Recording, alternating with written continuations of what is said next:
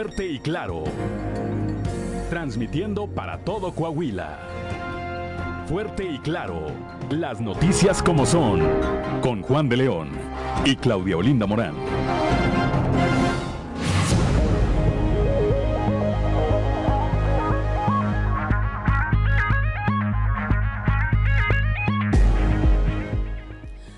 Buenos días, ya estamos en Fuerte y Claro, un espacio informativo de Grupo Región. Hoy es viernes 15 de julio de 2022 y hoy se celebra a quienes llevan por nombre Buenaventura. Saludamos como todas las mañanas a quienes nos acompañan a través de nuestras diferentes frecuencias de Grupo Región en todo el territorio del estado. Por región 91.3 Saltillo en la región sureste, por región 91.1 en la región centro, carbonífera, desierto y cinco manantiales, por región 103.5 en la región Laguna y de Durango, por región 97.9 en la región norte de Coahuila y sur de Texas y más al norte aún por región 91.5 en la región Acuña, Jiménez y del Río en Texas. Un saludo también a quienes nos siguen a través de las redes sociales por la página de Facebook Región Capital Coahuila.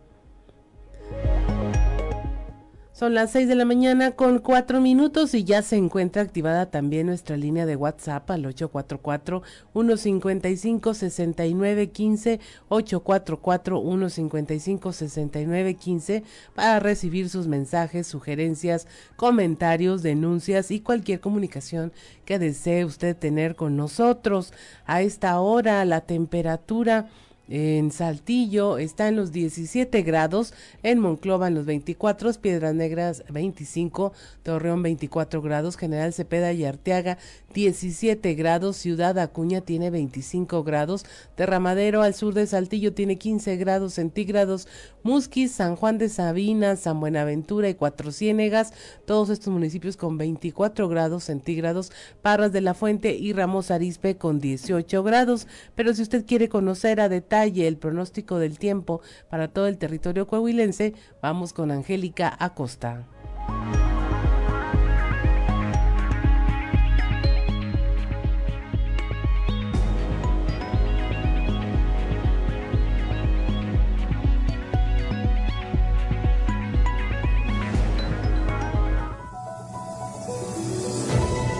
El pronóstico del tiempo con Angélica Acosta.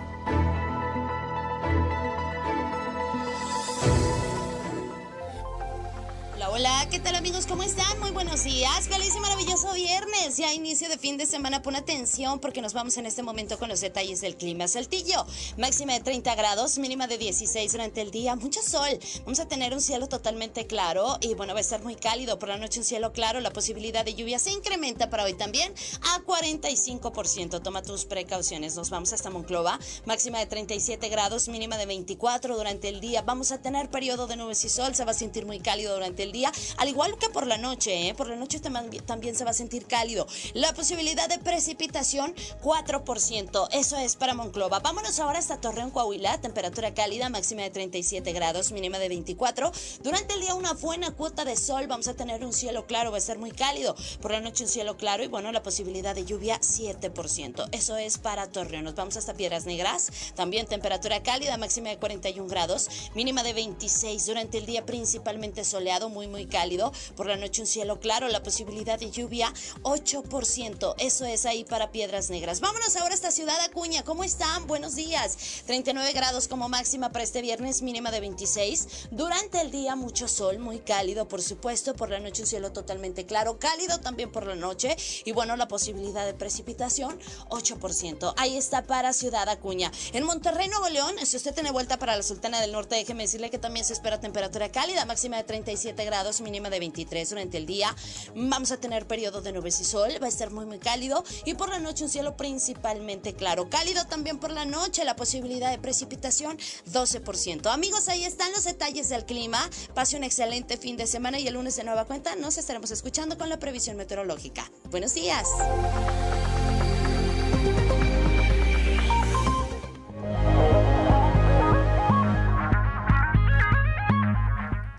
6 de la mañana con 7 minutos y medio. Si usted nos sigue a través de la radio, eh, pase a, visitarnos a través de nuestra página de Facebook para presentarle este video en donde un sujeto fue eh, captado.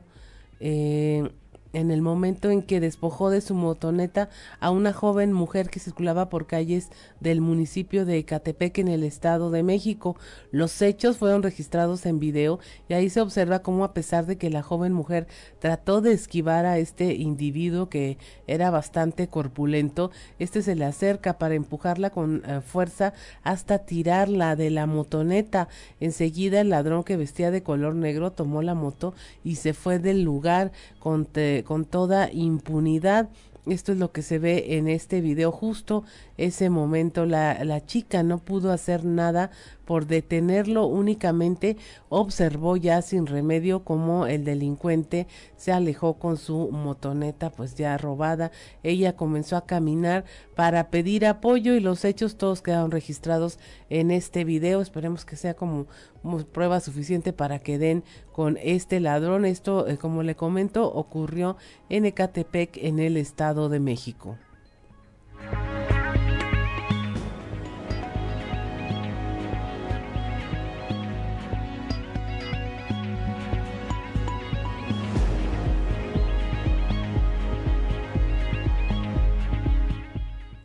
Y en información ya eh, generada aquí en la entidad, eh, mire este tema donde frenan el paso de 150 indocumentados, iban en una caravana de 13 vehículos por una brecha allá en el municipio de Allende, Coahuila. Nuestro compañero Moisés Santiago nos informa.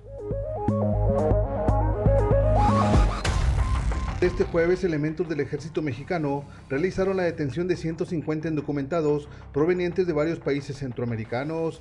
Se informó que viajaban en 13 vehículos por una brecha en el municipio de Allende y todo indica que querían evadir el filtro ubicado en el kilómetro 53 y otro que se encuentra más adelante.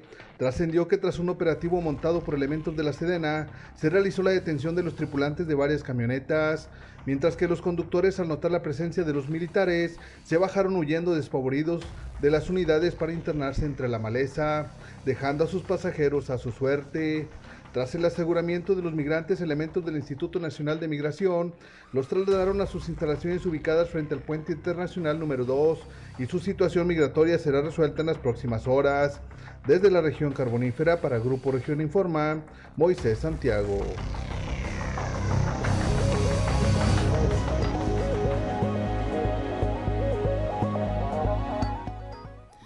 Y bueno, son las seis de la mañana con diez minutos. Y mire, eh, ¿qué cree don Joel Roberto Garza Padilla? Ya nos envió su mensaje desde allá, desde Ciudad Frontera, Coahuila. Y él nos dice que la magia de la vida está en aquello que hace vibrar y latir el corazón. Además, debes de considerar que cuanto más amas las cosas que te rodean, las cosas pequeñas que te rodean, más grande es tu corazón. Bendecido fin de semana eh, nos desea don Joel Roberto Garza Padilla y pues nosotros también a él, a toda su familia y a toda la gente de Ciudad Frontera que nos está escuchando a esta hora de la mañana. También en Palau, en la carretera Palau-Barroterán, aseguraron a ocho migrantes más. Moisés Santiago nos informa.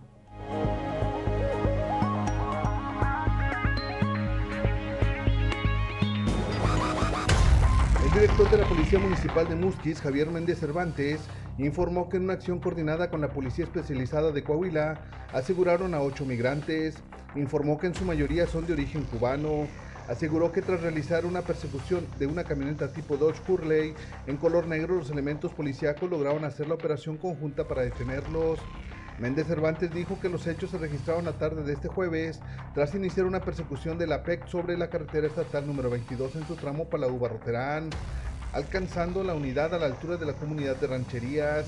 Al momento del aseguramiento se percataron que el conductor de la camioneta se dio a la fuga y en el sitio quedaron a la deriva los indocumentados.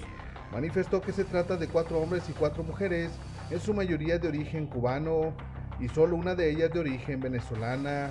Desde la región carbonífera para Grupo Región Informa, Moisés Santiago.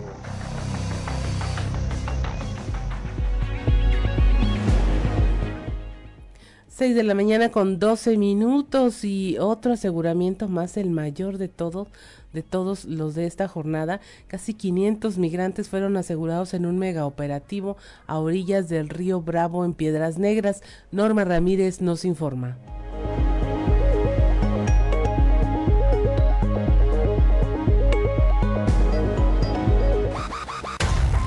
Las corporaciones policíacas de los tres niveles de gobierno y personal del Instituto Nacional de Migración aseguraron la tarde del jueves en un mega operativo a casi 500 migrantes. Dicho operativo se llevó a cabo en las orillas del río Bravo. Para tal efecto, se utilizaron cuatro unidades para el traslado del numeroso grupo en el que iban hombres, mujeres y niños. Como parte del operativo, las autoridades trasladaron a los migrantes a la unidad migratoria del puente internacional número 2 para posteriormente realizar su repatriación. Para Grupo Región, Norma Ramírez.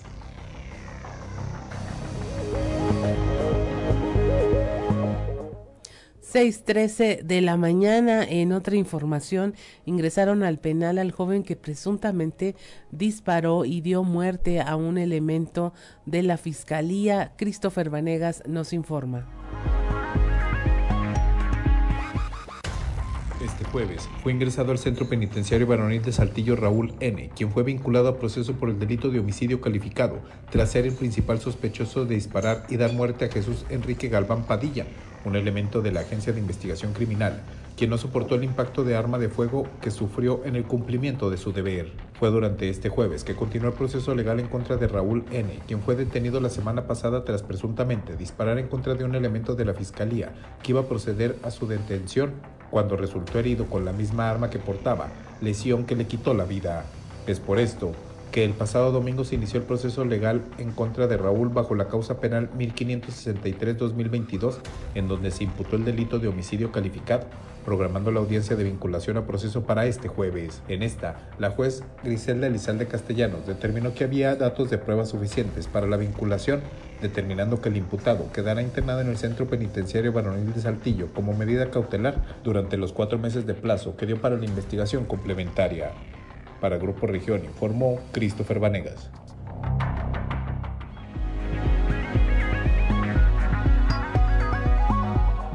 6.15 de la mañana, elementos de la Policía Municipal de Ramos Arizpe, en coordinación con la Policía Civil Coahuila y de Sedena, aseguraron la madrugada de este jueves una pipa de 20 mil litros que estaba conectada a una toma clandestina de combustible de Pemex. Christopher Vanegas nos informa.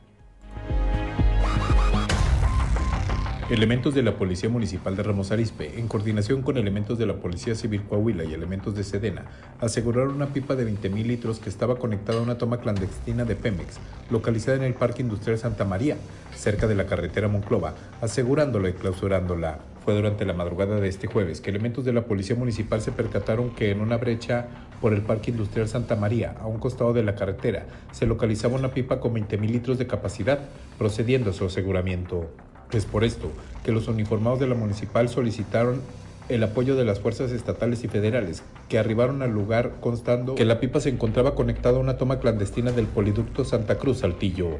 Es por esto que las autoridades comenzaron con recorridos en el lugar para buscar a los operadores de la pipa, pero no se logró dar con su paradero, por lo que durante la mañana de este jueves elementos de la Fiscalía General de la República llegaron a tomar conocimiento de estos hechos y ordenar el traslado a sus instalaciones de la pipa para continuar con las investigaciones y dar con el paradero del o los responsables. Para Grupo Región informó Christopher Vanegas.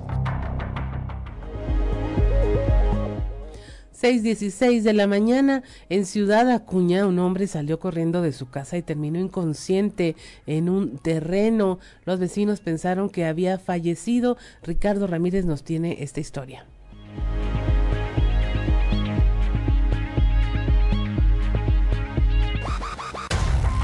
Durante la mañana de este jueves se llevó a cabo una gran movilización por parte de los elementos de auxilio y seguridad pública en Ciudad Acuña, después de que se reportara una persona sin vida en el centro de la ciudad. El reporte afirmaba que una persona se encontraba tirada en los terrenos de una vecindad ubicada sobre la calle 5 de Mayo, lugar hasta donde se trasladaron los paramédicos de la Cruz Roja, confirmando que efectivamente en el lugar se encontraba el cuerpo de una persona de sexo masculino. Al iniciar con la revisión del cuerpo se percataron que aún tenía signos vitales. Al hacer una revisión más más extensa, observaron que solo presentaba un golpe en la cabeza, por lo que iniciaron con las acciones para reanimar a esta persona. Una vez completamente consciente, se identificó como Luis, de 44 años. Dijo tener su domicilio en esta vecindad y comentó que durante la madrugada escuchó una fuerte explosión, por lo que rápidamente salió de su domicilio para ponerse a salvo, sin saber exactamente qué es lo que estaba pasando, debido a lo rápido que salió, la oscuridad de la noche, y que en el terreno se encontraba una gran cantidad de desechos de construcción, el señor Luis terminó tropezando con uno de los tantos bloques tirados en el suelo, golpeándose en la cabeza, quedando noqueado de inmediato. Fue hasta la mañana cuando los paramédicos lo despertaron. Finalmente estos, después de atenderlo en el lugar, lo trasladaron hasta el hospital general para que le realizaran estudios generales y descartar cualquier otro traumatismo de consideración. Informó para Fuerte y Claro Ricardo Ramírez.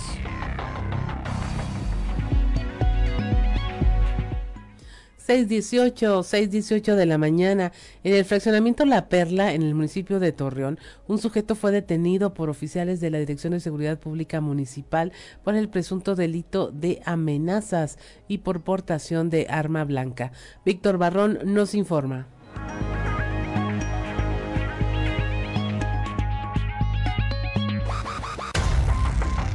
En el fraccionamiento La Perla, en el municipio de Torreón, un sujeto fue detenido por oficiales de la Dirección de Seguridad Pública Municipal por el presunto delito de amenazas y portación de arma blanca.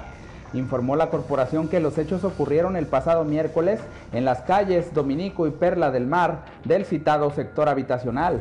De acuerdo con el reporte, de la corporación fue durante un recorrido de vigilancia cuando los agentes observaron al sujeto, el cual tomó una actitud evasiva al percatarse de la presencia de los uniformados. Acto seguido se le solicitó una revisión, ante lo cual adoptó una conducta agresiva y profirió amenazas e insultos a los agentes, motivo por el cual fue detenido y puesto a disposición del Ministerio Público por lo que le resulte. Derivado de estas acciones, fue asegurada una navaja tipo cúter color amarillo de aproximadamente 15 centímetros. Para Grupo Región informó Víctor Barrón.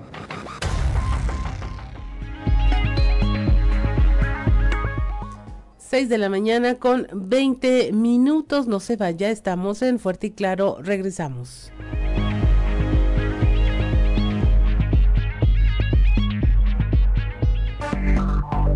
Enseguida regresamos con Fuerte y Claro.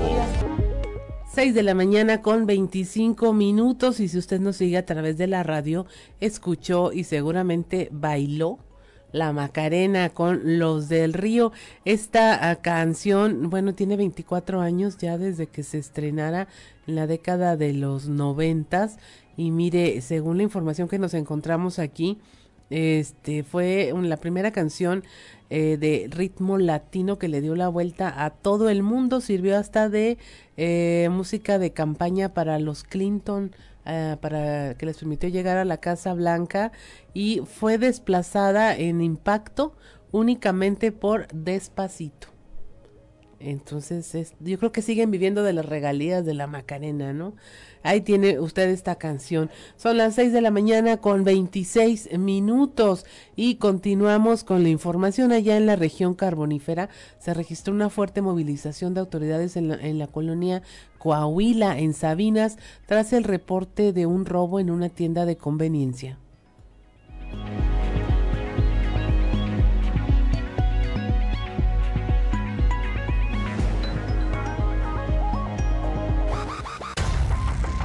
Se registró una fuerte movilización de autoridades en la colonia Coahuila en Sabinas tras el reporte de un robo en una tienda de conveniencia.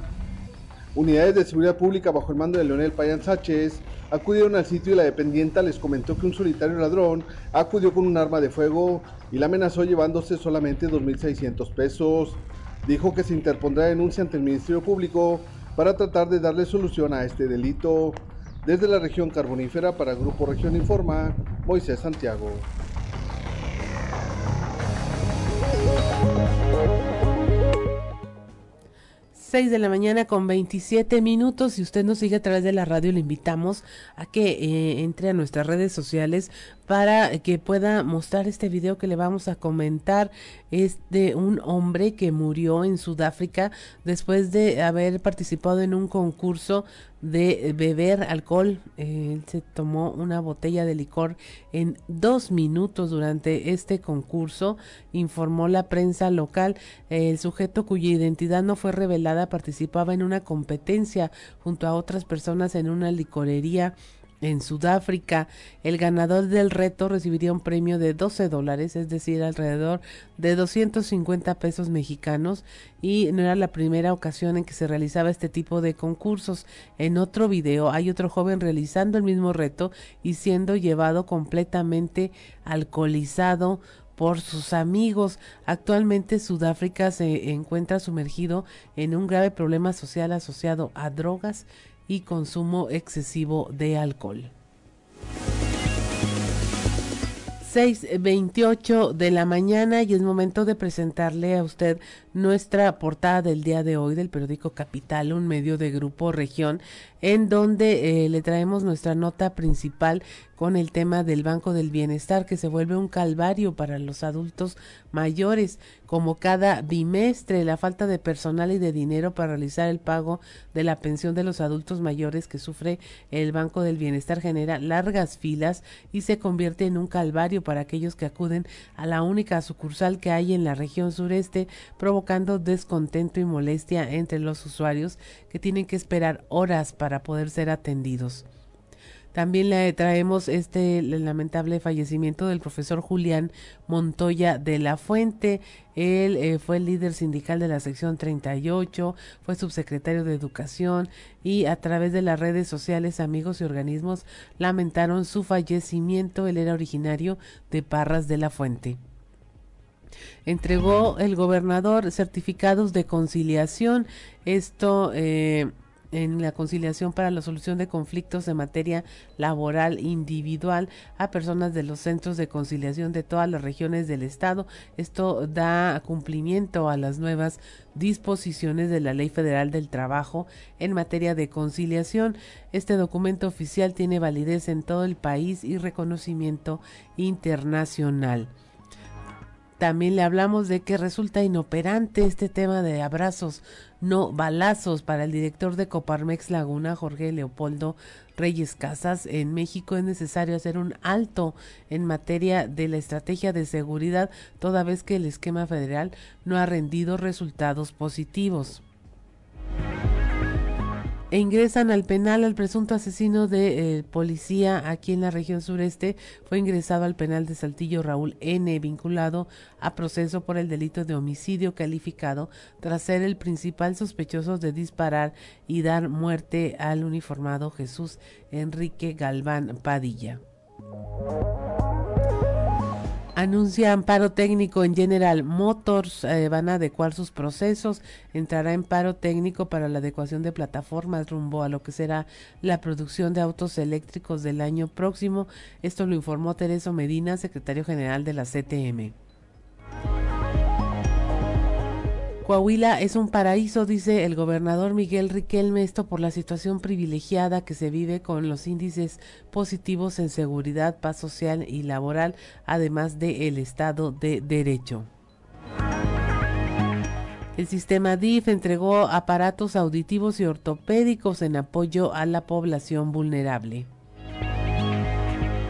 Como parte del programa Mejora Coahuila, las Secretarías de Inclusión y Desarrollo Social y de Infraestructura, Desarrollo Urbano y Movilidad pondrán en marcha un gran problema, ah, programa de obras sociales que va a llegar a ejidos, barrios y colonias.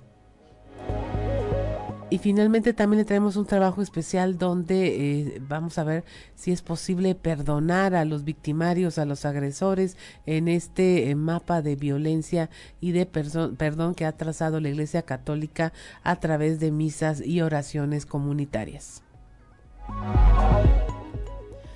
Y bueno, es momento de ir a escuchar lo que se dice en los pasillos.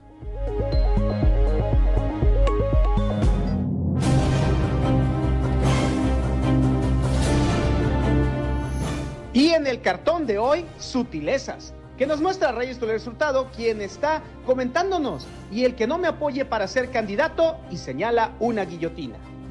Hace una semana arrancó la jornada de vacunación de anticovid para niños de 5 a 11 años en la región sureste. Sin embargo, para no perder la costumbre, ha trascendido la desorganización y la falta de información por parte de quien dice que está a cargo, o sea, del delegado Reyes Flores. No el caballo del que nada se esperaba, nada está haciendo. Al respecto, habrá que agregar que no se ha parado ni un solo día en los dos puntos de vacunación e incluso manda a su gente de confianza para que le graben videos para posteriormente subirlos a sus redes sociales oficiales aparentando que está al tanto de lo que ahí ocurre. Una acción típica de un expanista.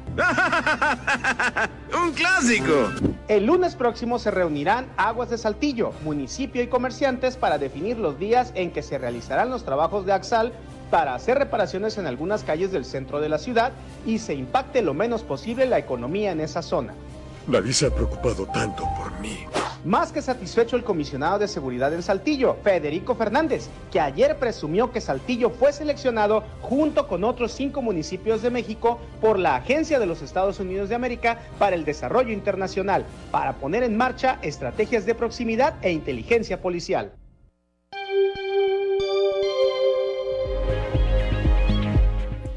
6 de la mañana con 33 minutos y es momento de irnos a un resumen de la información nacional.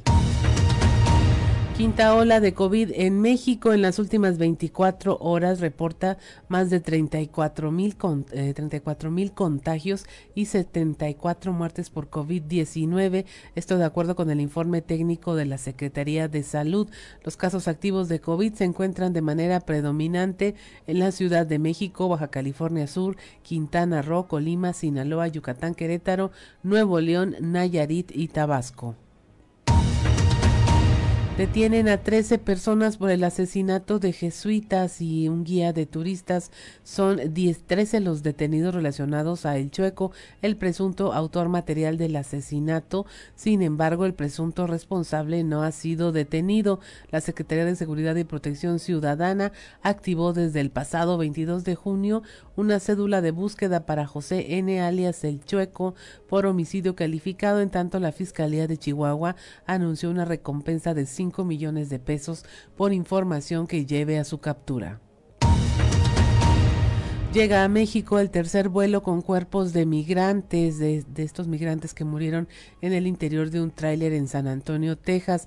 Llegaron ayer al aeropuerto de Toluca en avión de la Secretaría de la Defensa Nacional. Con esto suman 23 los restos de los migrantes repatriados tras fallecer víctimas de asfixia al viajar en un tráiler sin aire acondicionado para cruzar la frontera hacia los Estados Unidos. La Secretaría de Relaciones Exteriores dice que precisamente hoy viernes concluyen los viajes para repatriar cuerpos de los connacionales eh, con un vuelo que traerá a México los féretros de dos mexicanos más que aún permanecen en Estados Unidos. De los 26 mexicanos que fallecieron a causa de estas condiciones en las que viajaron, uno será sepultado allá en Estados Unidos a petición de la familia. Muere un joven cantante al rescatar a una mujer, esto en Sonora. El llamado ahora cantante héroe José Manuel Castillo Velázquez perdió la vida en su intento por rescatar a una mujer que se ahogaba en una laguna justo frente a un hospital donde el joven esperaba a su esposa que estaba siendo atendida en el Seguro Social. Escuchó los gritos de una mujer que se ahogaba, por lo que no dudó en ir a su rescate. Se introdujo al paraje y logró mantener a flote a la persona. Sin embargo, la corriente hizo que se sumergiera y ya no volvió a salir a la superficie. Piden acabar con plaga homosexual, esto en Puebla, mientras se planeaba el regreso a las actividades públicas, el primer foro cultural y artístico para personas LGBT y más, miembros de esta comunidad descubrieron cómo a través de un grupo en Telegram, 30 personas en Tehuacán, Puebla, incitaban a matar a integrantes de esta diversidad sexual. Los usuarios de Telegram organizaron un chat para llamar a acabar con la, plaga de, la plaga de homosexuales, compartiendo ubicaciones, identidad y lugares a los que miembros de la comunidad iban y también se realizaba una encuesta sobre cómo asesinarlos. Finalmente, una nube cinturón cubrió el cielo en una playa tamaulipeca. Un fenómeno meteorológico denominado shelf cloud o nube cinturón fue observado en la playa Miramar en Tampico, Tamaulipas. De acuerdo con el Servicio Meteorológico Nacional, la peculiaridad de esta nube se debe a lo difícil de su formación y es uno de los fenómenos más estudiados por los meteorólogos. En la zona sur de Tamaulipas se tiene la creencia de que en playa Miramar existe una base ovni luego de que se han registrado algunos avistamientos de luces y objetos voladores no identificados eh, por encima de esta playa y según dicen son los marcianos los que cuidan de esta zona propensa a daños por huracanes. Y hasta aquí la información nacional. Son las 6:38 de la mañana y mire, pasamos de inmediato la información generada aquí en la región, donde la General Motors de Ramos Arizpe va a entrar en un paro técnico en los próximos días para adecuar sus plataformas eh, para la producción de los autos eléctricos. La información con nuestro compañero Raúl Rocha. ¿Qué tal compañeros? Buen día. Información para el día de hoy. General Motors de Ramos Arizpe entrará en paro técnico en los próximos días para adecuación de plataformas rumbo a lo que será la producción de autos eléctricos el año próximo, dijo Tereso Medina, secretario general de la CTM. Celo que este paro tendrá una duración de dos semanas. Sí, se confirma el paro técnico en el sentido de adecuación de plataformas para poder lograr los nuevos modelos y también continúa el proyecto de capacitación en el sentido este, estricto de, de, de, la, de, la, energía eléctrica para poder incursionar en ese sentido. ¿Cuándo va a ser? Les pido una disculpa, me está hablando. ¿Cuándo va a ser? Va va, va, va a durar dos semanas. Me, me ¿Cuándo inicia? Me, me, está hablando el señor gobernador. ¿Y ya nada más el, el salario? Les pido una disculpa. ¿Solo el salario cuánto va a eh, el, el salario y las prestaciones se conservan igual. El salario lo están negociando, ojalá estamos peleando que sea un 75%, porque lo logremos. ¿Cuándo inicia el Esta es información para el día de hoy. Buen día.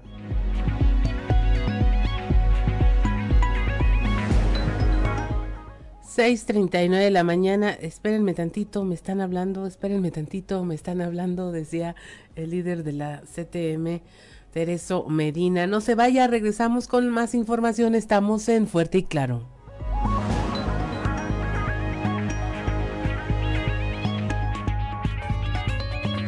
6:45 de la mañana. Si usted nos escucha a través de la radio, eh, pues ya se dio cuenta de que tenemos, ¿cómo se llaman estos, Ricardo Guzmán? One Hit Single las canciones que son un solo éxito muy exitoso de un grupo y ya no produjeron otra canción con igual impacto. Esta fue El Venao de los Cantantes, quien por cierto esto fue de 1996 y a este mismo año un productor español dice que él era el que ponía la voz en ese tema y que la banda hacía playback eh, y pues yo no me estaría peleando tanto por esta canción, de que si yo la canto o no la canté. Pero bueno, usted díganos qué opina, si había playback aquí y había eh, eh, que cantaba, no era un chico latino el que cantaba, sino el productor de origen español. Bueno, ahí le dejamos este dato para que usted lo platique más adelante. Y continuamos con la, con la información aquí, bueno, en la región Laguna. Resulta inoperante el esquema de abrazos, no balazos. Esto lo señala el director de Coparmex Laguna. Nuestro compañero Víctor Barrón nos tiene la información.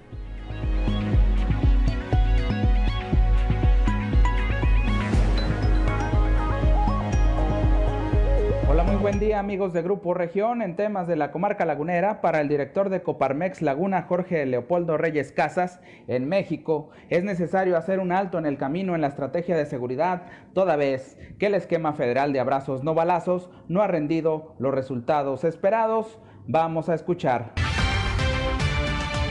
A nivel nacional nos han hecho observaciones de que este esquema de abrazos no balazos no está teniendo los resultados que estamos esperando para mejorar las condiciones de seguridad que son necesarias para el país, sobre todo las condiciones de inversión extranjera que se necesitan. Dentro de Coparmex solicitamos a nivel nacional que se haga un alto en el camino, que se reflexione la estrategia de seguridad y que podamos empezar a diseñar entre todos, los mismos organismos empresariales, sociedad civil y también el tema de, de los gobiernos, un nuevo modelo de seguridad que hasta cierto punto impacta directamente al, al tema económico. Creo importante que la laguna es un buen ejemplo a nivel nacional donde las autoridades, tanto del orden municipal, estatal y federal, se pusieron de acuerdo con los empresarios y con la sociedad civil para crear distintos escenarios y distintos organismos que ayudan a, disminuir la inseguridad. El tema del mando especial es un muy buen ejemplo de algo que se puede hacer en otras partes del país, que podemos nosotros representar un muy buen ejemplo de cuando se coordinan las diferentes entes que participan en una sociedad, se pueden dar mejores resultados a una estrategia que nada más viene de gobierno federal y que pues no toma en cuenta ni a los estados ni a los municipios de una manera tan profunda. Sí los toma, pero puede, puede profundizar más en cuanto al tema de, de colaboración. Esto es todo en la información. Desde La Laguna reportó Víctor Barrón. Un saludo a todo Coahuila. 6:48 de la mañana y mira, ya en el norte de Nueva Cuenta estuvo a punto de la tragedia un grupo de migrantes eh, pues iban prácticamente atrapados en compartimentos del ferrocarril. Nuestro compañero Ricardo Ramírez nos tiene esta historia.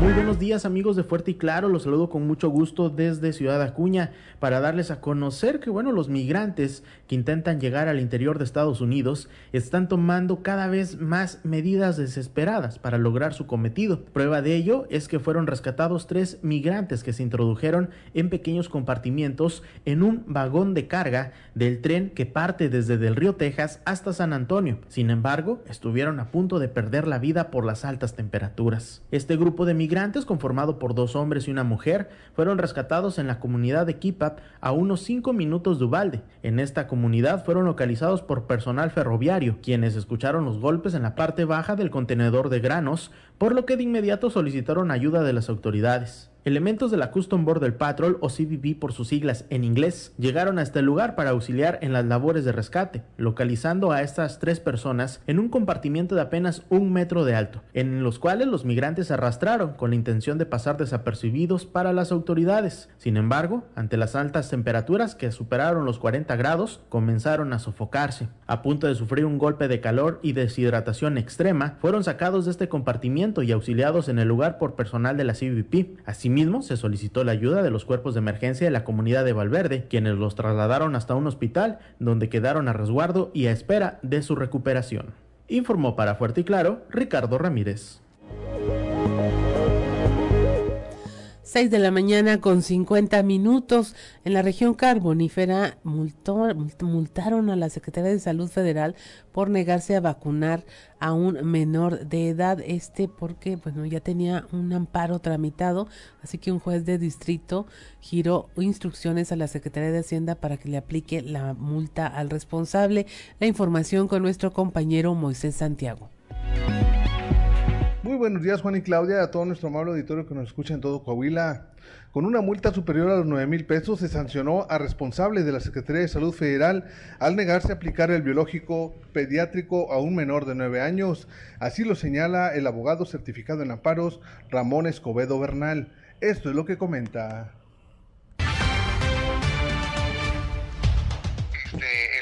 De distrito ya dio instrucciones a través de la Secretaría de Hacienda para que le hagan efectivo ese, esa multa, ¿verdad?, por el desacato eh, a, la autoridad. Bueno, fue directamente contra el, encargado o el responsable del área de la salud a nivel federal. Eh, ahorita no traigo el nombre exacto, pero este, ya fueron dadas las instrucciones para que se le aplicara una multa alrededor de 9.200 y fracción. Eh, y eh, obviamente eh, en estas otras 24 horas que ya, ya se le vencieron el día de ayer, este, si no dio una, una, un dato o una información que, que, pueda sustentar la imposibilidad que tiene para que ese niño este, sea vacunado, se va a volver a hacer otra sanción por el doble de esa cantidad. estamos hablando de 19 mil infracciones. Desde la región carbonífera para Grupo Región Informa, su amigo y servidor Moisés Santiago. Esperemos que tengan un excelente fin de semana. 6 de la mañana con 52 minutos ante la lentitud e ineficacia en los módulos de Repube de la región centro. Bueno, las personas que buscan eh, hacer sus trámites están mejor optando por irse a otros municipios. La información con nuestra compañera Guadalupe Pérez.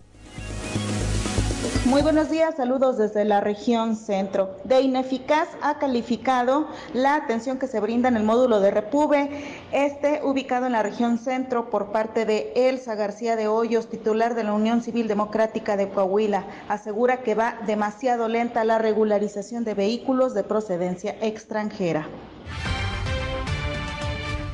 Desafortunadamente en la región de Monclova está demasiado lento los trámites demasiado lentos. La gente que se está yendo fuera está saliendo en 30 minutos, en menos de 30 minutos, sin ningún contratiempo. Y aquí en Monclova, si te toca la cita el sábado, no te sacan el trámite hasta el lunes. Porque según esto se cae el sistema, porque ya cerraron por esto y por lo otro. Aquí están poniendo muchos peros en, en el módulo del Repube en Monclova. ¿Es el módulo del aeropuerto o el nuevo que pusieron en frontera? En frontera, en el C4. En el del Cefari hasta ahorita ninguno de nuestros afiliados, nadie se ha quejado de ese módulo. Los están atendiendo muy bien en tiempo y forma. Contratiempos para las citas, no. Lo que sí es que el sistema ya está a punto de cerrarse, el que está en, en frontera. El de Monclova, el del C4 ya se cerró, ¿verdad? Pero el de frontera ya está a punto de cerrarse. Saludos desde la región centro para Grupo Región Informa, Guadalupe Pérez. 6.54 de la mañana, el director de Salud Pública Municipal Alfonso Carrillo anticipa que para el mes de agosto ya se va a estabilizar la pandemia. La información con Leslie Delgado. Buen día, informando desde la ciudad de Saltillo. El director de Salud Pública Municipal, Alfonso Carrillo, expuso que probablemente en dos semanas desciendan los contagios de COVID-19 en la ciudad. Bajo este contexto, explicó que este aumento se debió a la quinta ola del virus. Sin embargo, dijo que para el mes de agosto ya se estabilizarán los casos. A continuación, escucharemos la declaración. Eh, de acuerdo al comportamiento que ha tenido el COVID en otras agudizaciones, eh, esperábamos que en la segunda quincena del mes de julio se presentara el descenso. Eh, aparentemente, de acuerdo al número de casos, se va a tardar un poquito más. Yo, yo me supongo que esto puede tardar una o dos semanas más para empezar el descenso, pero seguramente que en el mes de agosto estaremos mucho mejor que en este momento. Los casos en los últimos 20 días han sido ah, en ascenso y ah, no se ha visto que se detenga. Todavía en los eh, días anteriores todavía vemos ese ascenso. El tema de la feria, ¿va a ser factor para que se prolongue o no representa un mayor riesgo? Eh, todas las actividades representan riesgo, pero las personas tenemos que aprender a vivir ya con esto. No se puede dar marcha atrás. Agradezco la intervención y deseo que tengan un excelente día. 6.56 de la mañana, estamos en Fuerte y Claro, regresamos.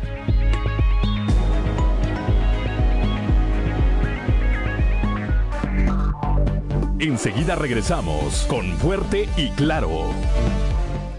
7 de la mañana con un minuto. Si nos sigue a través de la radio, escuchó a El Símbolo con su canción 1, 2, 3. Ellos son argentinos, se formaron como banda en 1993 y bueno, este fue un éxito también aquí en nuestro país. Eh, ellos estuvieron hasta en Viña del Mar con esta canción. ¿Qué le parece? Pero bueno, continuamos con la información. Es momento de escuchar Alerta Ambiental con Carlos Álvarez Flores. Alerta Ambiental con Carlos Álvarez Flores. Muy buenos días. Trataremos ya de cerrar el tema de las emisiones de las cementeras. Rápidamente, debo referir que en México firmó el convenio de Basilea, que es el comercio eh, transfronterizo de residuos peligrosos. Y ese convenio obligó a México desde 1991 a cumplir con las reglas del juego de los residuos peligrosos. Ahora bien, en el 2011 se formó un grupo de trabajo en México y desarrolló un documento que se llamó Directrices Técnicas sobre el coprocesamiento ambientalmente racional de los desechos peligrosos en hornos cementeros que fue publicado en noviembre de ese mismo año. Allí hay unos criterios que desafortunadamente no practican los hornos cementeros. Las empresas cementeras no practican eso, que tiene que ver precisamente con la sustitución de combustible tradicional por residuos. Como decía, esta norma no está actualizada, es urgente que se actualice. ¿Por qué? Porque ya sabemos que en promedio, ¿verdad? Las cementeras hoy sustituyen más o menos, vamos a decir, del 20 al 30% en promedio a nivel nacional. Sustituyen su combustible fósil por residuos.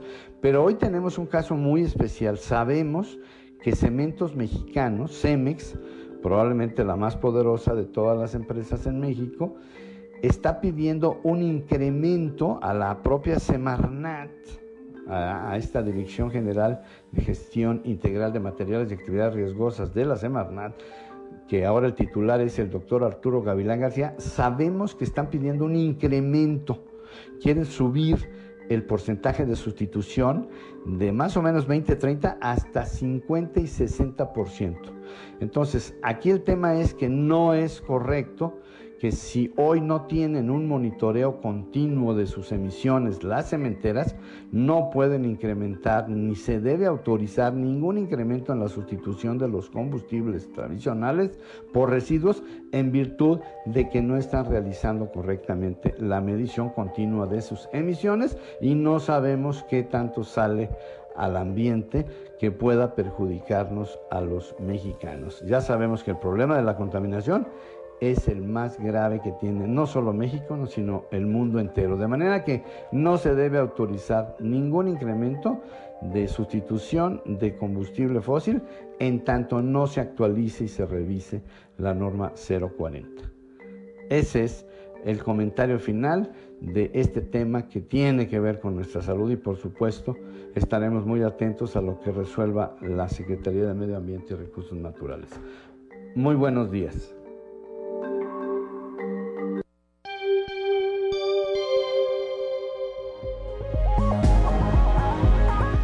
7 de la mañana con 5 minutos. Vamos ahora al contexto de la noticia con Luis Guillermo Hernández Aranda. El contexto de la noticia con Luis Guillermo Hernández Aranda.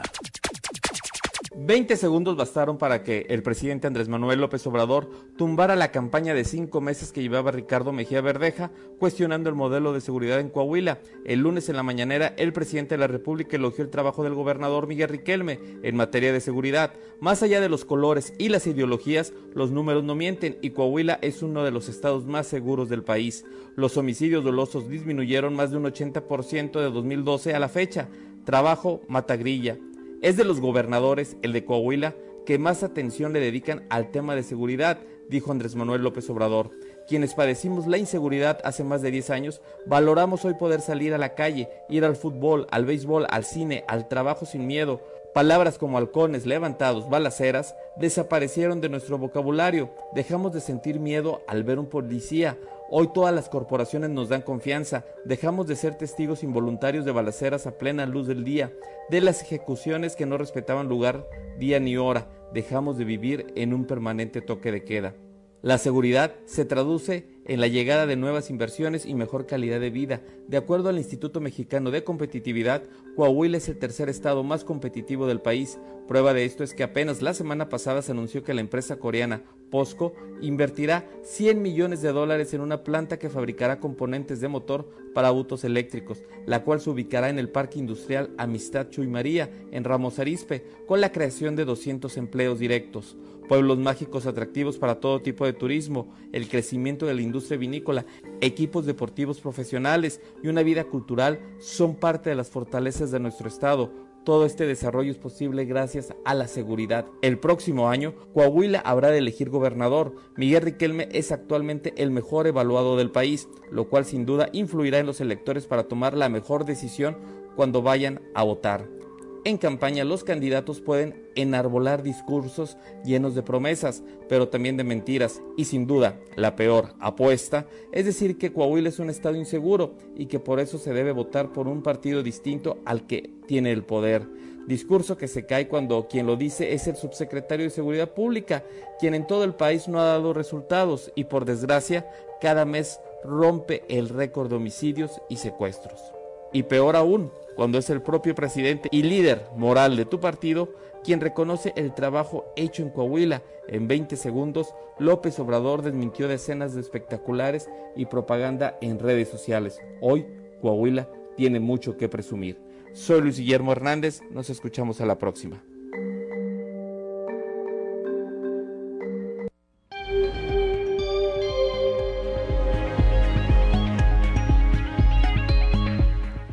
7 de la mañana con 8 minutos. Continuamos con la información. Hay buena respuesta a la convocatoria para becas de estudiantes, estas las llamadas becas escolares con todo. La información la tenemos con nuestra compañera Norma Ramírez. Muy días, la información desde Piedras Negras ante la convocatoria lanzada por la presidencia municipal denominada Becas Escolares con Todo. En los primeros días se ha tenido una excelente respuesta, declaró la directora de Inclusión y Desarrollo Social, Jessica Velázquez Castellanos. Comentó que en la presente semana van más de mil solicitudes de becas en todos los niveles, desde primaria hasta universidad, en donde los padres y en el caso de los universitarios se han acercado para entregar la papelería requerida, misma que será evaluada por un comité para determinar en base al estudio socioeconómico y calificaciones si es o no acreedor el estudiante a este apoyo. Esto es lo que informa.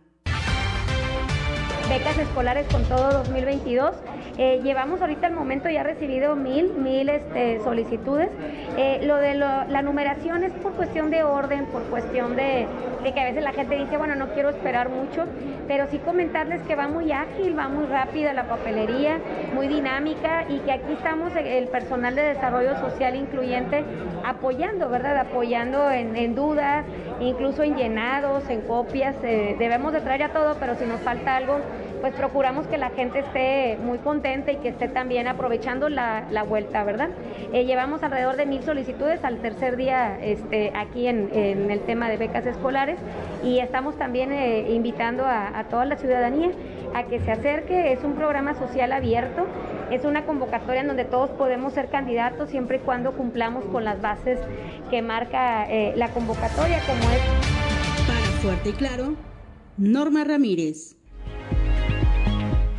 7.10, 7.10 de la mañana. Como cada bimestre, la falta de personal y de dinero para pagar la pensión de adultos mayores por parte del Banco de Bienestar provoca largas filas y se convierte en un calvario para quienes acuden a la única sucursal que hay aquí en la región sureste. Así lo expuso Juana Gregorio Ramos Galindo, una de las afectadas. Somos de la tercera edad. Ajá. ¿Sí? Y no es justo que ahí tengan solamente a una señorita en, la caja, ¿verdad? Son dos, tres cajas, debe de haber más personas al servicio de, las personas de la tercera edad. La fila que realizan aquí desde... Fíjese, mire, ayer, no, el viernes yo vine, llegué a las nueve, nueve y media y me fui de aquí al 20 para las dos, porque no avanzaba, ¿verdad? Y, gente que viene con bastón, con andadera, con muletas y todo. Y personas que ya no tenemos, ya no tenemos ni 30, ni 40, ni 50. Al menos yo ya paso de 70. ¿eh? Y estoy mala yo de mi cadera y de mis piernas, de un accidente que tuve. cuando tenía 30 años y gracias a Dios camino y todo. Yo no puedo estar ni mucho parada ni mucho sentada. Entonces para mí esto es, haga de cuenta que es cierto, se nos da esa ayuda que ya es de nosotros, ¿verdad? Por todos los impuestos que se han pagado toda la vida. Y haga de cuenta que estamos pidiendo limón, ¿no? No se vale.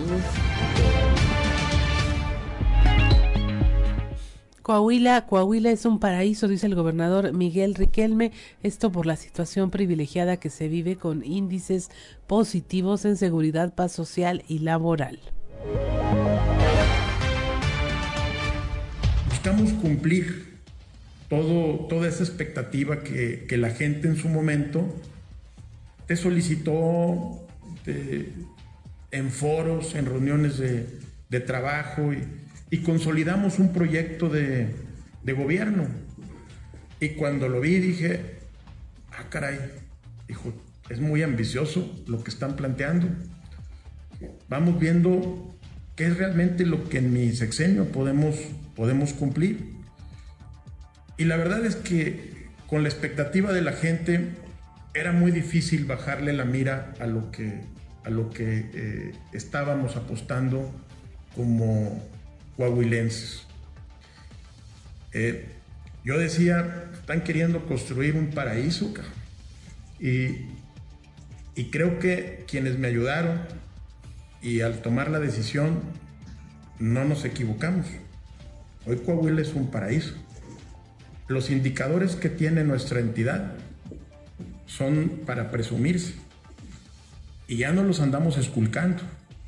Hoy todos los indicadores de Coahuila son positivos. Todas las metas que hemos propuesto para nuestra entidad las hemos logrado.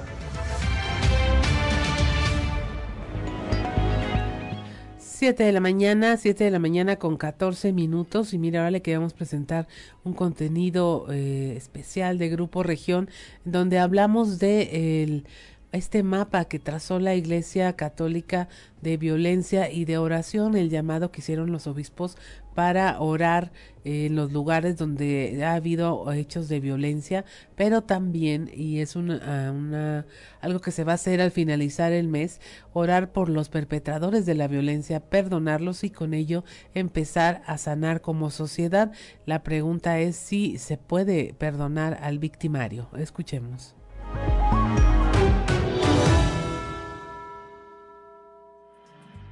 En este mes de julio, la Iglesia Católica ha celebrado misas y oraciones comunitarias en lugares significativos que representan a las personas desaparecidas o que han sufrido una muerte violenta, ya sean homicidios dolosos, feminicidios, activistas sociales o cualquier otra persona en situación de exclusión o vulnerabilidad. Pero también, antes de cerrar el mes, llevará a cabo oraciones por la conversión y arrepentimiento de los perpetradores de la violencia de los agresores, de los generadores de violencia. En un país donde la justicia queda de ver y en la cárcel no están todos los que son, ni son todos los que están. La sanación y el perdón parecen lejos del alcance de una sociedad herida a la que ya hasta el miedo le quitaron. Para el padre Robert Coogan, de Pastoral Penitenciaría, el reconocimiento pleno de lo ocurrido es el primer paso para lograr la conciliación y sanar quieren los obispos es un diálogo sobre la realidad de la violencia. Escucharnos no hace débil a nadie, al contrario nos fortalece como nación. O sea, tenemos el hábito, hablando de, por ejemplo, de la violencia. ¿Quién es el culpable? Y lo que pasa es cuando estamos buscando culpables, estamos buscando quién castigar. Los obispos dicen, ok, tenemos que buscar es cómo sanar la situación. Si hay corrupción, admitimos que hay corrupción y analizamos cómo sanar la corrupción. Si hay... Ah, fuertes problemas de adicción y venta de droga en la ciudad. ¿Qué podemos hay hacer? Que, hay que ver qué hacer con cada uno de los temas. En este ¿Cómo caso, sanar la ¿cómo situación? La situación es al fondo. Sin embargo, la solución social es meter a la cárcel a todos los agresores. Hay una tendencia de buscar encarcelar resuelve todo y no es cierto. Y de hecho, encarcelar con de manera encarcelar de manera frívola engendra resentimiento en contra del gobierno. Entonces, eh, las personas que están en proceso, que no han sido sentenciados, que están en los penales, que es casi la mitad de la población, no hay la menor razón, razón de tener estas personas en el penal. Pero no han sido... ah, Condenados. o- condenados. o, o sea, están como esperando No sentencia. sabemos si son Ajá. culpables o Ah, inocentes. Ok. Y ya están en el penal, a veces hasta un año. Así es. Y eso, claro que causa resentimiento en las familias de estas personas. Para José Luis Manso, coordinador de ayuda humanitaria de la Casa del Migrante, la violencia social ya es sistemática y se ha normalizado. La criminalidad ya está en, esferas que antes considerábamos intocables, ¿no? El hecho de los- dos sacerdotes jesuitas que asesinaron en, en Chihuahua, o sea, la criminalidad, sea, una se ha normalizado, ¿no? Ah, pues, ah, sí, es normal, ya. 15 muertos, ah, pues sí, ahora son menos que ayer. Y es también esta pérdida de sensibilidad de parte de la sociedad, es decir, sí hace falta una eh, reestructuración del tejido social, pero hace falta una reestructuración también del tejido político, ¿no? Entonces, te decía al comienzo, es una estrategia maquiavélica, porque es prácticamente llevarlos a la boca del lobo, sabiendo que en el norte, pues van a poner retenes, no solamente de migración, de policía estatal, de la Guardia Nacional. Ahora, la Guardia Nacional tiene atribuciones que por nada le competían, ¿no? Y es también como, pues, si el cerebro, entendiendo el presidente Andrés Manuel López Obrador, no está funcionando del todo bien, pues entonces tampoco las partes del cuerpo entero van a poder funcionar como debieran. Ante ello, perdonar a los victimarios pareciera un reto para la mayor parte de la sociedad. Sí, por mayor parte no sabemos quiénes son. Y la población en los penales, ¿qué es el dicho? No todos que están deben de estar y no todos que deben estar. El Papa Francisco ha dicho, cuando hay un crimen, hay dos víctimas.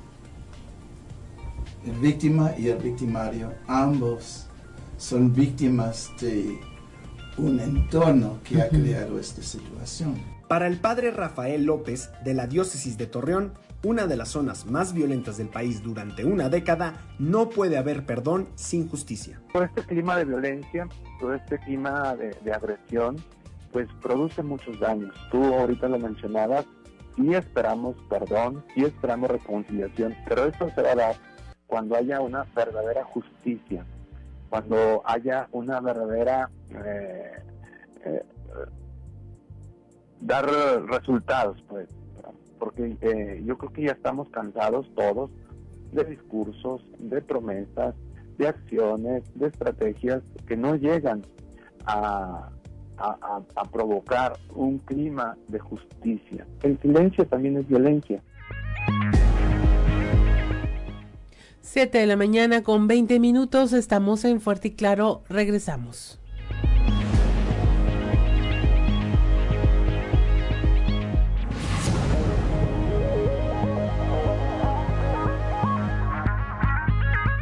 Siete veinticinco de la mañana ya y mire ya tenemos en la línea a don Antonio Zamora, pero déjeme le digo que si usted nos sigue a través de la radio, escuchó a Lu Vega con el Mambo número 5, Mambo number 5, pero ¿qué cree? Esta canción es de 1949 del músico cubano Damaso Pérez Prado y que se puso muy de moda en 1999 y yo no sé, don Antonio, pero a mí me recordó a mis primas esta canción.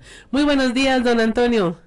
Buenos días, estaba escuchando la, la number 5, Mambo num- número 5. Mambo number five. No, eh, dije, en serio, que Claudia debe traer, tener un baúl inmenso.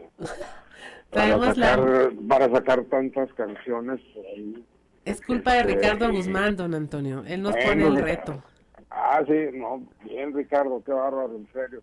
Este, buenas canciones, esas de, las viejitas, pues, que le gustan a, de hecho a la gente, ¿no? Porque yo creo que la mejor música de Claudia hasta ahorita, salvo que me digan, es más, incluso los ochenteros, los noventeros y los del 2000 que empiezan a escuchar música de los setentas, se enamoran de esa música de, esos años. Así es, sin duda, eh, en cuestión de que dicen que la máquina del tiempo no existe, yo creo que la música es la máquina del tiempo en realidad.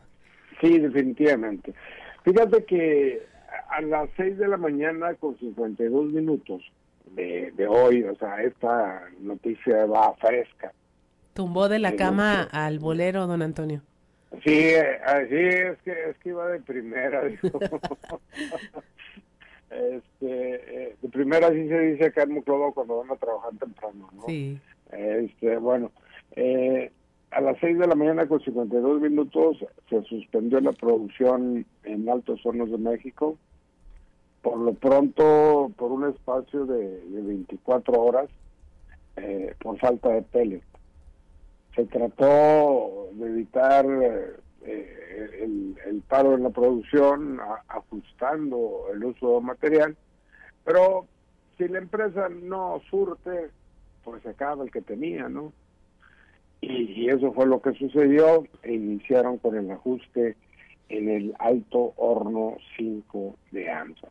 Quiero comentarte, este, compañera, que este es el segundo paro que va en el año.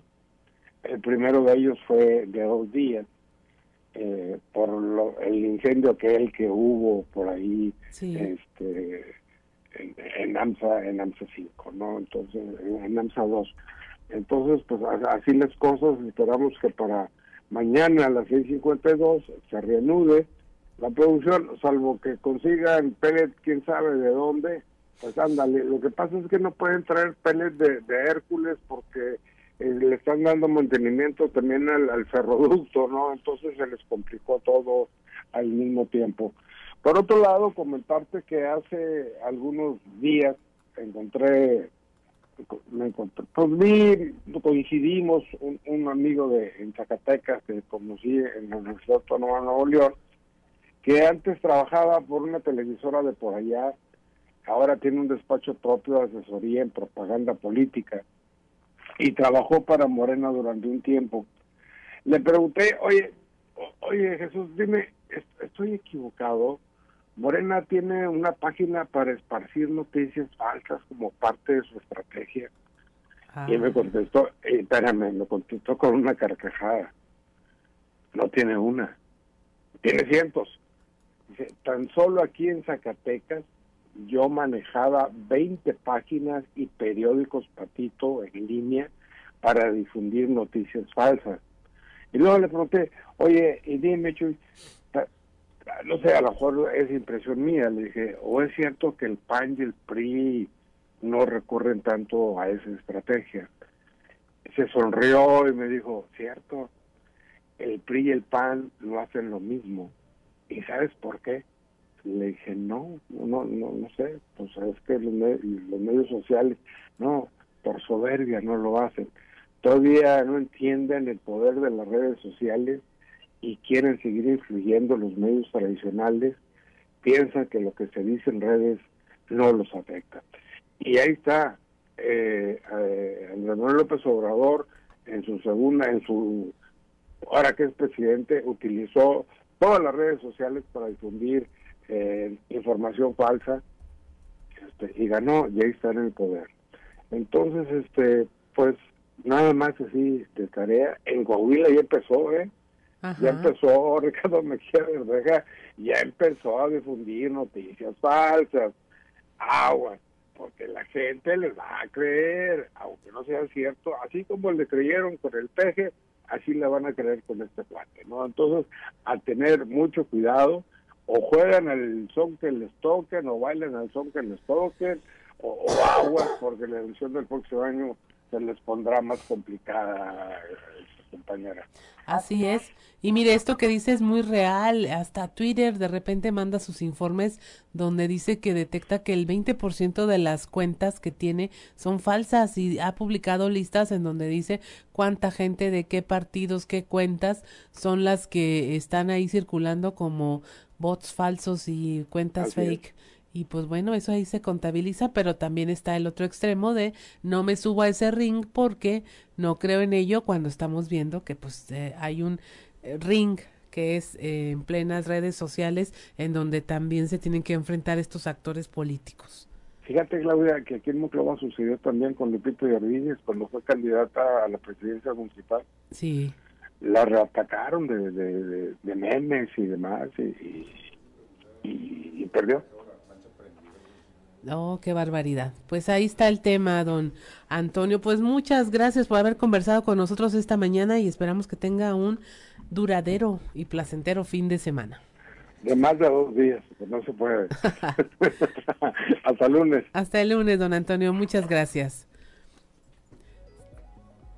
7.32 de la mañana y bueno, si usted se preguntaba si llegó Osiris García, llegó, lo trajo el viento eh, ya está aquí con nosotros y eh, en unos momentos más va a estar aquí ya con su guitarra y pues comentándonos muy a su estilo, a ver a, quién se echó al plato esta semana, sobre todo porque ahora viene con un look que no sabría cómo interpretarlo, mi estimado Osiris. Es de Iron Man fracasado. Iron Man. Fracasado. Iron Man región 4.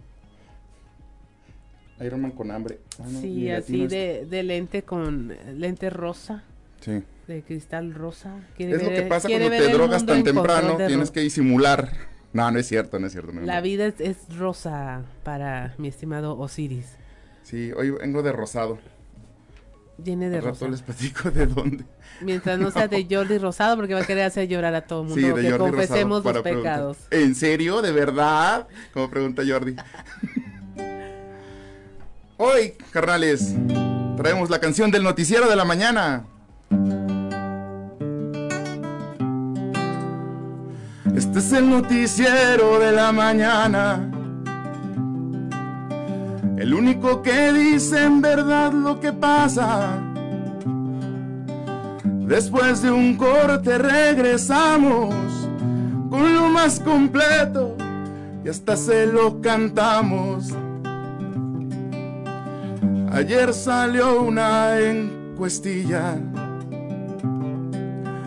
Diez mil puntos arriba pa' Mejía. Me pregunto a quienes encuestaron. No salen las cuentas, ni aunque fuera puro empleado. Fue a ver a Biden el presidente.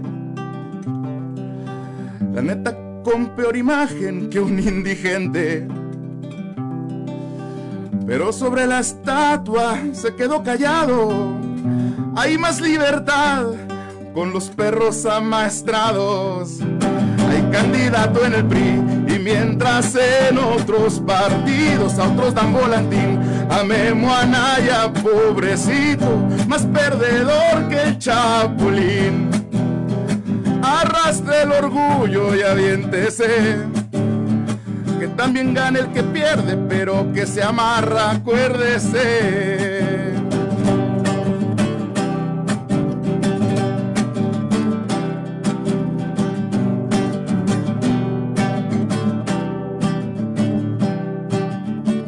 El Vaticano habló sobre Benedicto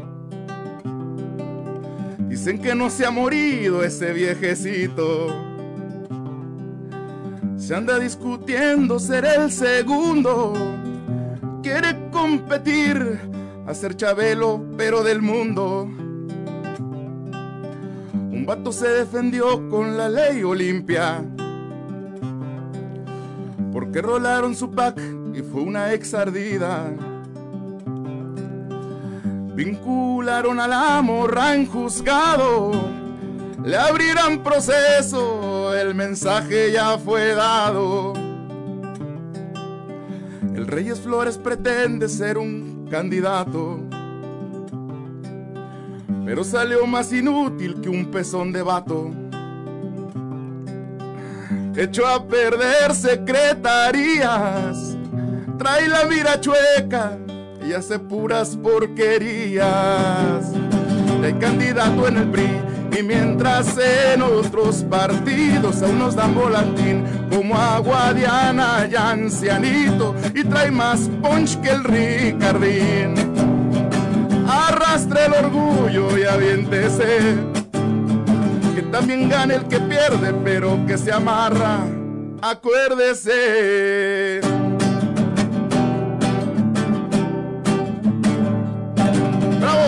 ¡Bravo! ¡Un éxito!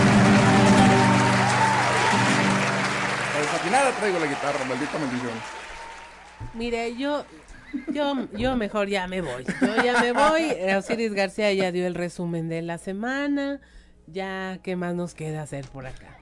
Sí, hoy traemos el noticiero. Desde, fíjate que voy a hacer eso, voy a traer las noticias de la semana. Así canta. Fíjate que ya cantada se siente menos gacho, ya le puedo decir fracasado a mucha gente. Sí, la como el super fracas, digo el super delegado.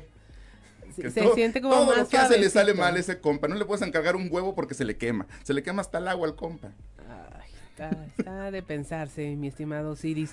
Oye, no, pues qué bien, este es el resumen y, y básicamente nos muestra de todos los colores y los sabores que tuvimos en las noticias y que pues sin- ya, pues mejor, como dicen, también de dolor se canta. y- Sí, no, nuestro, sí, fíjate, o sea, fue nuestro presidente de Estados Unidos y ya vimos cómo arrastró el orgullo y ensució, como ensuciando la cobija y arrastrando el apellido. Sí. No, bien, bien el presidente, la verdad, en Estados Unidos. Mal vestido, mal sentado, voces terribles, pero bien librado, la verdad, del, de la, del, el- del, no sé, del reto que tuvo con el presidente de los Estados Unidos. La verdad, le fue bien. Y Maduro le dio unos besotes en, en público de que dijo, no, el presidente López Obrador es el mejor presidente del mundo, habla en nombre de toda América Latina, lo que es el billete, ¿verdad? Sí, lo que es el billete. Mi estimado Osiris, yo te quería preguntar, de ¿Qué? hecho, eh, ahorita que coincidieron estos países, eh, México y Venezuela, allá, eh, de este tema del perdón de la Iglesia Católica, porque siento que coinciden mucho en algunas políticas de eh, en esto del abrazos no balazos. Y tuvimos en la semana aquí al padre Cugan y otros representantes de la iglesia y decíamos, bueno, pero es que en algún momento la iglesia y, y el presidente de México están del mismo lado, porque él dice abrazos no balazos y ustedes dicen vamos a perdonar a los victimarios. Y decían algo muy interesante, dice, es que no se puede perdonar si no hay un reconocimiento pleno de lo que está pasando y en este caso el gobierno mexicano no reconoce lo que ocurre al negar la violencia y luego cuando la acepta le echa Sí. la culpa a los demás. Sí, e- es, es un, es un, digamos que es un círculo vicioso de no reconocimiento de, de los problemas. O sea, sí está bien el hecho de decir como, como, como cristiano, porque es el presidente, porque lo es. Dice, pues sí, abrazos no balazos y perdón, como lo dice la iglesia, porque es un fundamento en realidad del cristianismo. Pero, pero el presidente se olvida que él es el encargado de proveer seguridad. O sea, una cosa es que los perdones y otra cosa es que se haga justicia. Eh, o sea, ni siquiera el reino de Dios funciona así.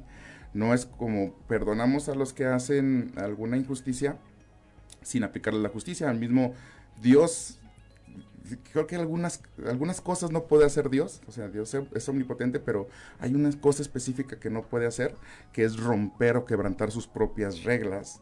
Se las pone y él es el primero que las respeta. Ajá. Y por eso eh, la justicia se debe dar cuando cometes un- un- una falta. En, en- en la iglesia es un pecado, en el mundo mundano, valga la redundancia, es este, la aplicación de la justicia. Entonces estamos hablando de que no se trata de perdonar los, los delitos, sino de aplicar la justicia como tal. Para eso es, para eso es presidente, porque Y si no, pues que sea nuestro pastor, ¿verdad? Y para eso falta un buen. Son las 7 de la mañana con 40 minutos. Estamos en Fuerte y Claro, no se vaya. Regresamos con Osiris García.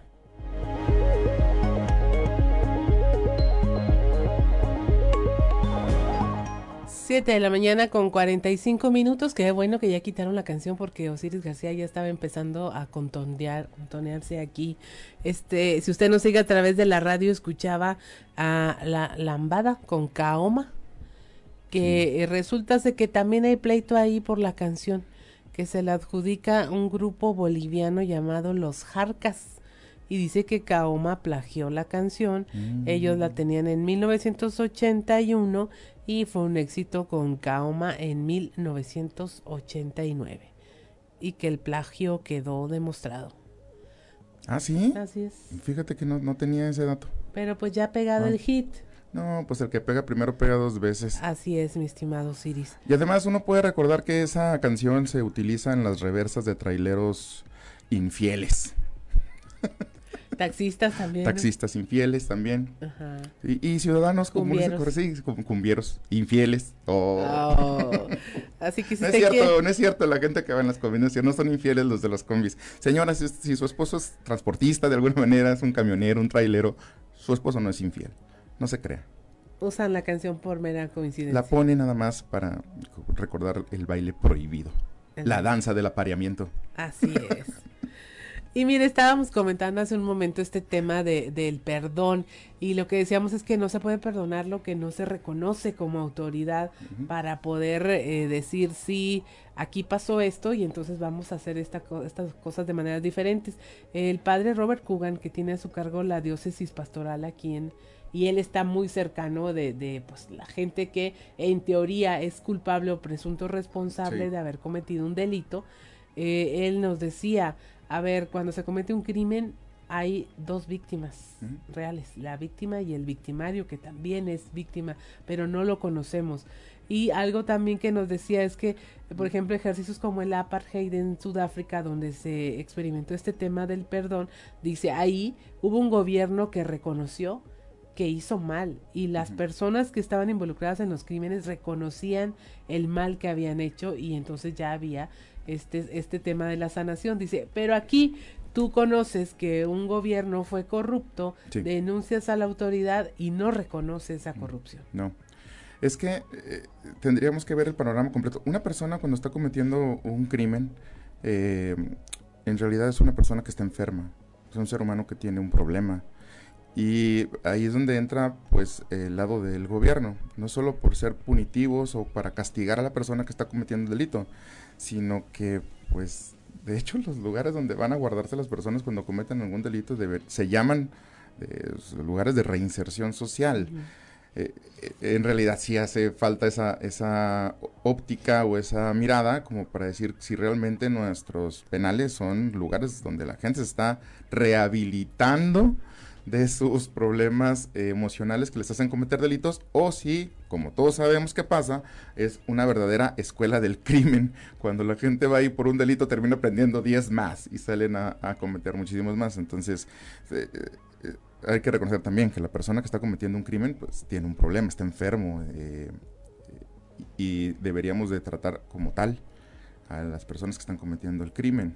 Y sí, también tiene que ver mucho con el perdón, porque pues las personas que fueron las víctimas, tampoco los familiares de las víctimas, no lo van a ver con mucho agrado, ¿verdad? Ay, pobrecito. Ajá. Sino lo que quieren y están buscando en realidad es un, un castigo que sea pues más o menos equivalente, que es lo que busca la ley, al, eh, al, al daño que, que hicieron o que cometieron. Así es, el padre Rafael López de la, allá de la diócesis de Torreón decía, aquí en mi parroquia, a unas cuadras de mis parroquias, mataron a alguien, murió tal, murió tal, está un panteón municipal de donde sacaron un centenar de cuerpos, muchos de ellos en bolsas de alimentos para perro. Dice, imagínate el dolor de las, eh, de las familias de ver que los cuerpos eran sacados como si hubiera muerto un animal cualquiera. Entonces, el perdón va más allá de algo de decirlo, es una restitución hacia las víctimas y un reconocimiento.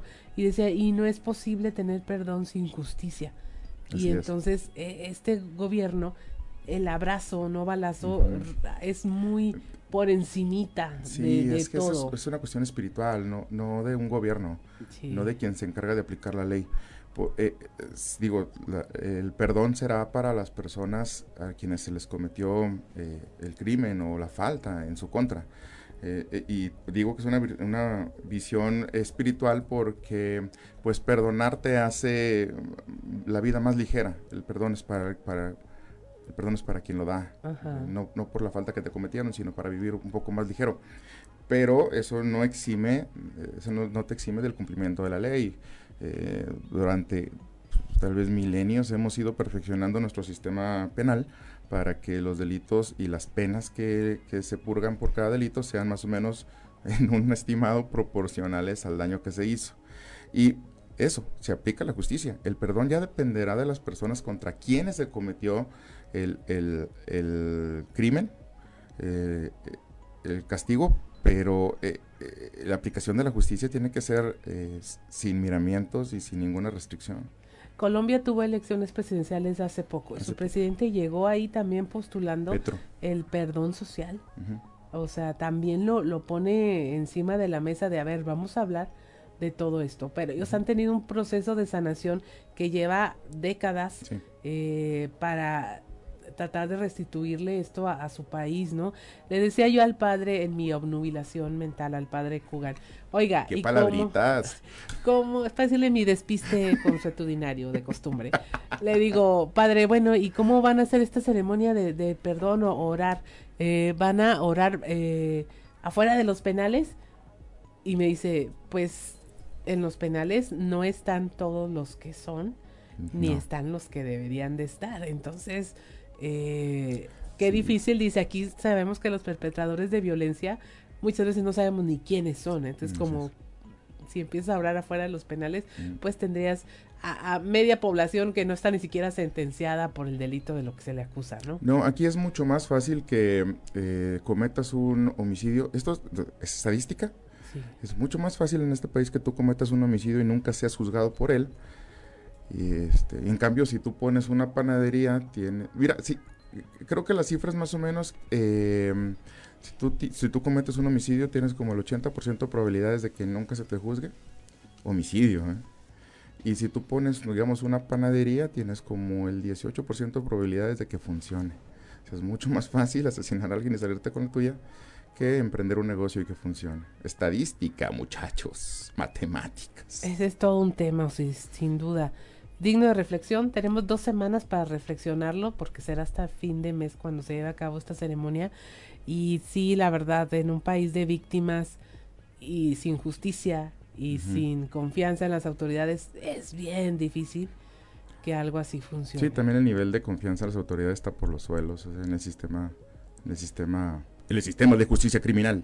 No, en el sistema penal, en realidad la gente tiene la confianza muy baja, pues por propia experiencia. Y cada vez vemos más casos donde la gente hace justicia por su propia mano, ¿no? Sí. No me acuerdo en qué estado, eh, Chihuahua me parece, amarraron a un poste a uno, le dejaron un arma ahí y dijeron, este es el culpable del homicidio de la doctora no sé qué, este que fue asesinada tal día y ahí se lo pusieron y luego la fiscalía emitió un comunicado diciendo, atrapamos al presunto homicida, pero real- realmente ya era la gente la que estaba actuando de esta forma, ¿no? Lo dejaste amarrado en un poste. Y en las combis, en los asaltos, en el transporte público en la Ciudad de México. Sí, la gente está la defendiendo gente ya por los asaltos que son mano. Prácticamente inevitables de asalto por viaje.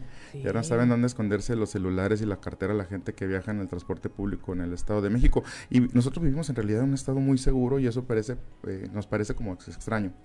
Eh, pero sí sucede, sucede cotidianamente. Y luego vemos estos videos en los que la gente ya harta de tanta este, asalto y tanta injusticia, pues terminan defendiéndose por su propia mano. La reflexión sería, ¿de qué le sirve al hombre ganar el mundo entero si se pierde a sí mismo?